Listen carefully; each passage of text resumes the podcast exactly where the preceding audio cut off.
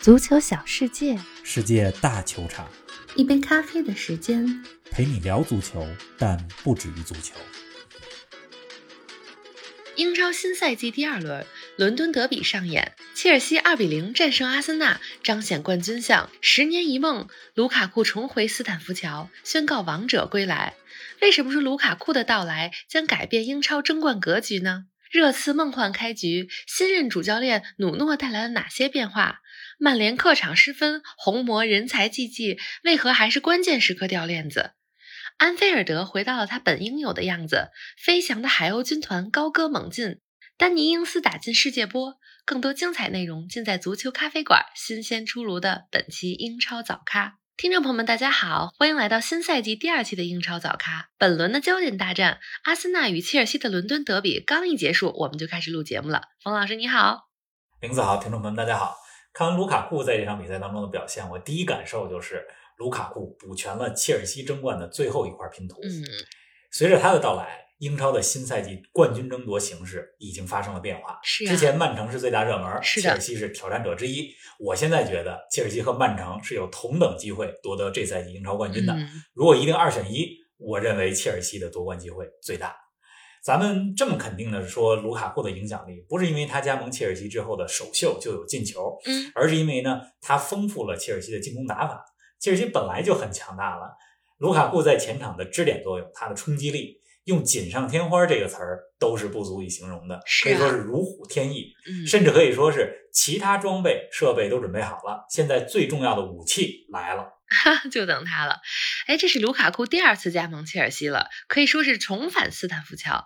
时间过得真的是挺快的，距离当年十八岁的卢卡库首次来到切尔西已经过去了整整十年。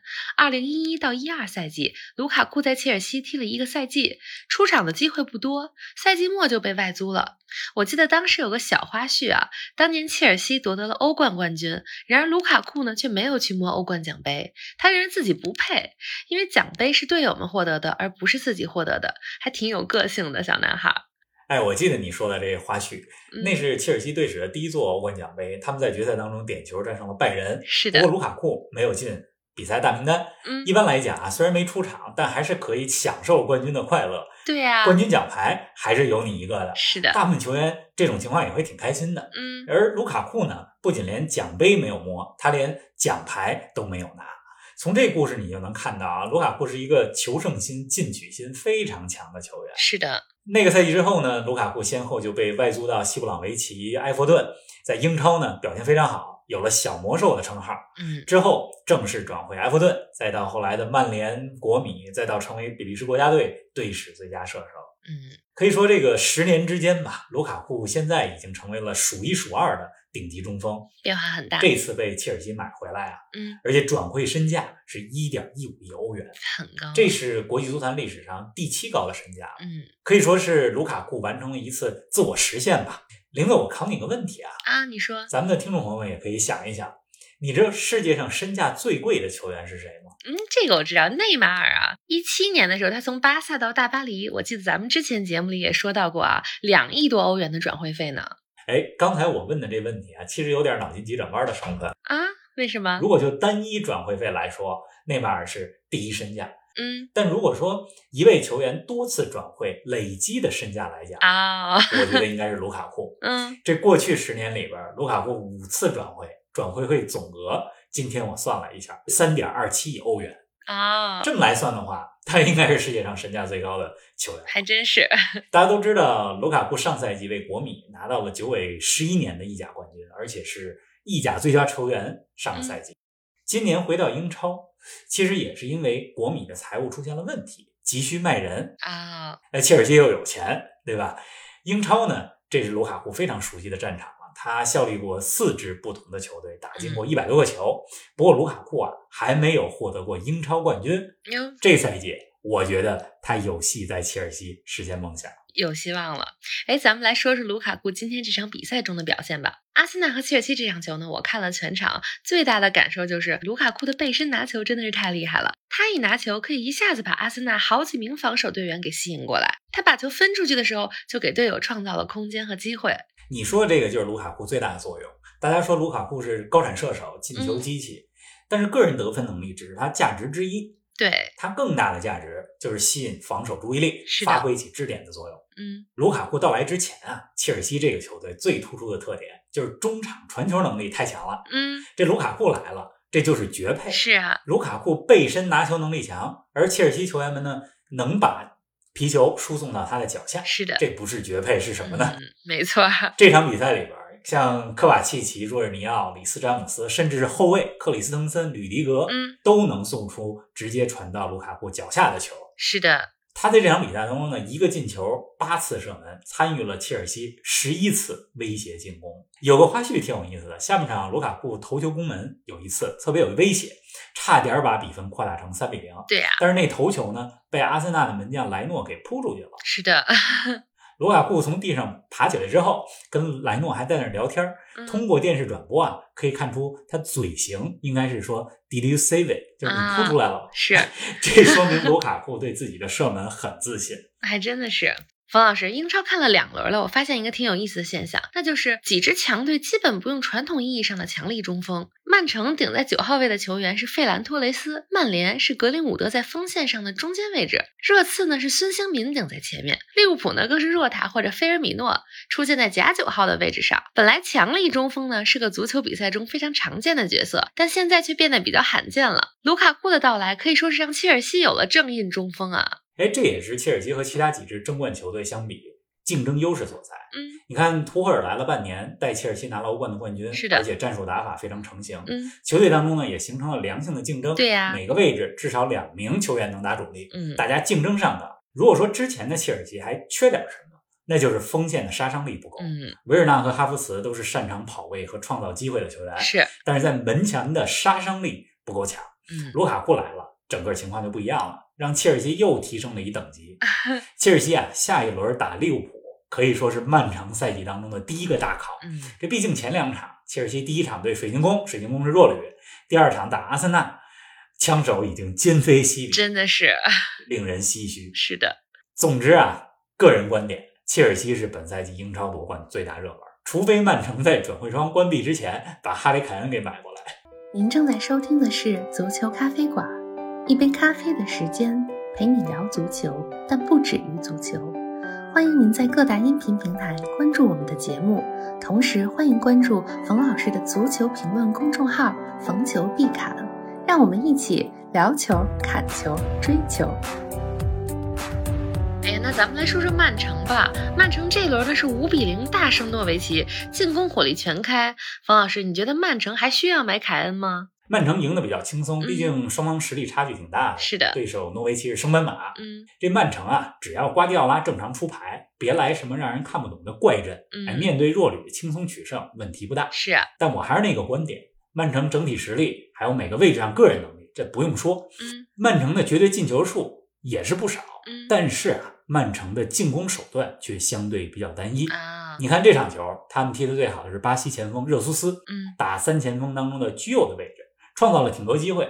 真是有挺长时间没看到热苏斯有这么好的表现了。是啊，格拉利什也打进了曼城生涯的第一个进球。嗯但我还是那个观点，格拉利什是个锦上添花，而不是雪中送炭的作用。嗯这曼城的九号位，也就是中锋位置上，在阿奎罗离开之后，是需要一个强力的接班人的。是啊，不过从现在情况来看，凯恩应该不会来了吧？这嗯轮当中，你看人家凯恩已经代表热刺出场。